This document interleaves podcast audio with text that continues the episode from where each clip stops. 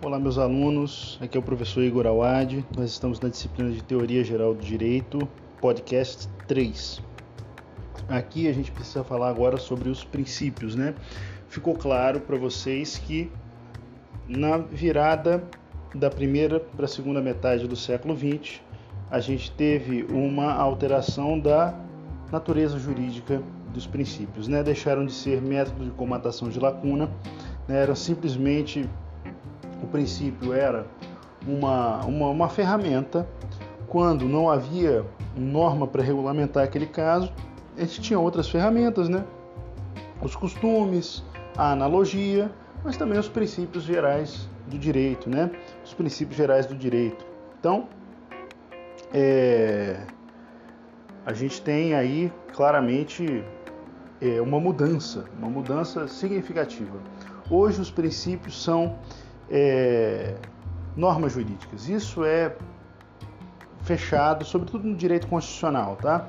Os princípios são é, normas jurídicas. Hoje, hoje o princípio tem força normativa, né? Hoje o princípio tem força normativa. A gente pode até ter uma divergência sobre o conceito do princípio, né? Mas que o princípio ganha força normativa, isso sem dúvida alguma, isso é, é ponto pacífico na doutrina. Mas a gente vai, ao longo da nossa caminhada, falar dos princípios também, como eram considerados, método de comatação de lacuna, princípios gerais do direito, né? Mas hoje é importante que a gente saiba que os princípios têm densidade normativa, têm natureza normativa, são normas jurídicas, portanto. Então a questão é em que consistem os princípios. Eu dei aquela definição na, no podcast passado do Robert Alex, um verdadeiro palavrão, né? Princípios são mandamentos de otimização a serem é, aplicados, implementados dentro da medida da sua possibilidade fática e jurídica, né?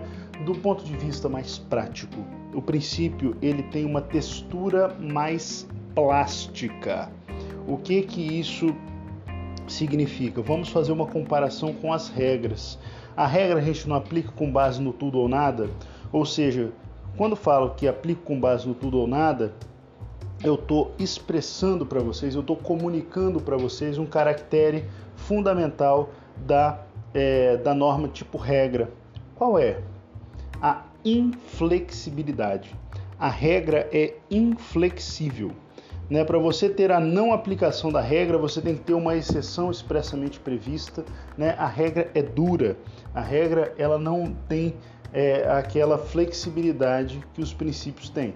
Então, se a regra é inflexível, os princípios são flexíveis, eles são plásticos, eles se amoldam. E aqui a gente tem uma situação que é fantástica e instigante para o direito. Por quê? Porque muitas vezes os princípios vão ganhar uh, o, seu, o seu contorno normativo mais claro, o seu conteúdo normativo de maneira mais clara a ser aplicada no caso concreto, justamente pelo caso concreto. Eu explico para vocês. Eu venho falando para vocês que o direito, ele se ele, ele, nós falamos sobre aquela divisão dos planos do ser e do dever ser, não é? E falei até que muitas vezes, de maneira caricatural, eu falo que para nós a realidade não importa, não é? Eu falei isso em determinado momento para vocês, porque o que importa são as normas. Por quê? Porque a norma é a luz que vai iluminar o caso concreto, não é isso? Né? A gente precisa ler a realidade à luz do direito. Que luz é essa? São as normas. Né? Então, as normas são a luz, são o óculos para a gente olhar a realidade, né? são a luz que vão iluminar é, o, o, a realidade, a, a realidade total, né? São as normas. Mas como é possível uma norma ser ganhar o seu sentido à luz do caso concreto? É isso que acontece, né? No, no caso dos princípios, muitas vezes, né? Eu vou dar um exemplo para vocês. Vamos pegar aqui o princípio da igualdade. Se a igualdade fosse um mandamento do tipo regra, como é que ele seria aplicado? Todos são iguais perante a lei. Se isso fosse uma regra, pessoal, claramente isso seria é, aplicado com base no tudo ou nada e fatalmente nós tiraríamos o seguinte conteúdo normativo, né? o, o seguinte sentido normativo desse comando: tratar todos de maneira idêntica. tratar todos de maneira idêntica. Vejam que esse, essa seria uma leitura da igualdade se a igualdade fosse uma norma do tipo regra, né? Mas nós encontramos aí algumas situações em que nós temos o tratamento desigual pelo direito, né? E aí, como é que isso se justifica em face da igualdade?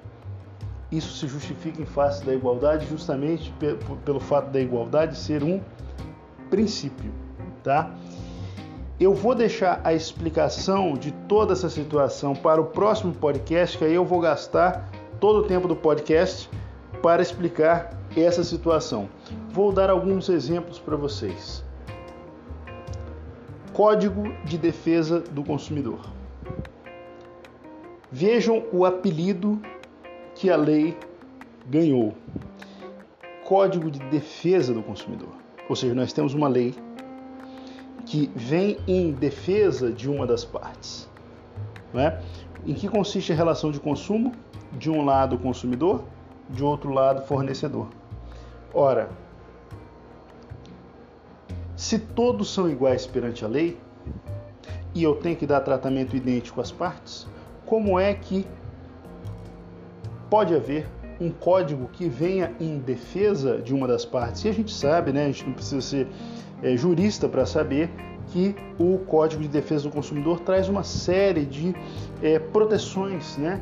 traz uma série de facilidades, facilitações para o consumidor.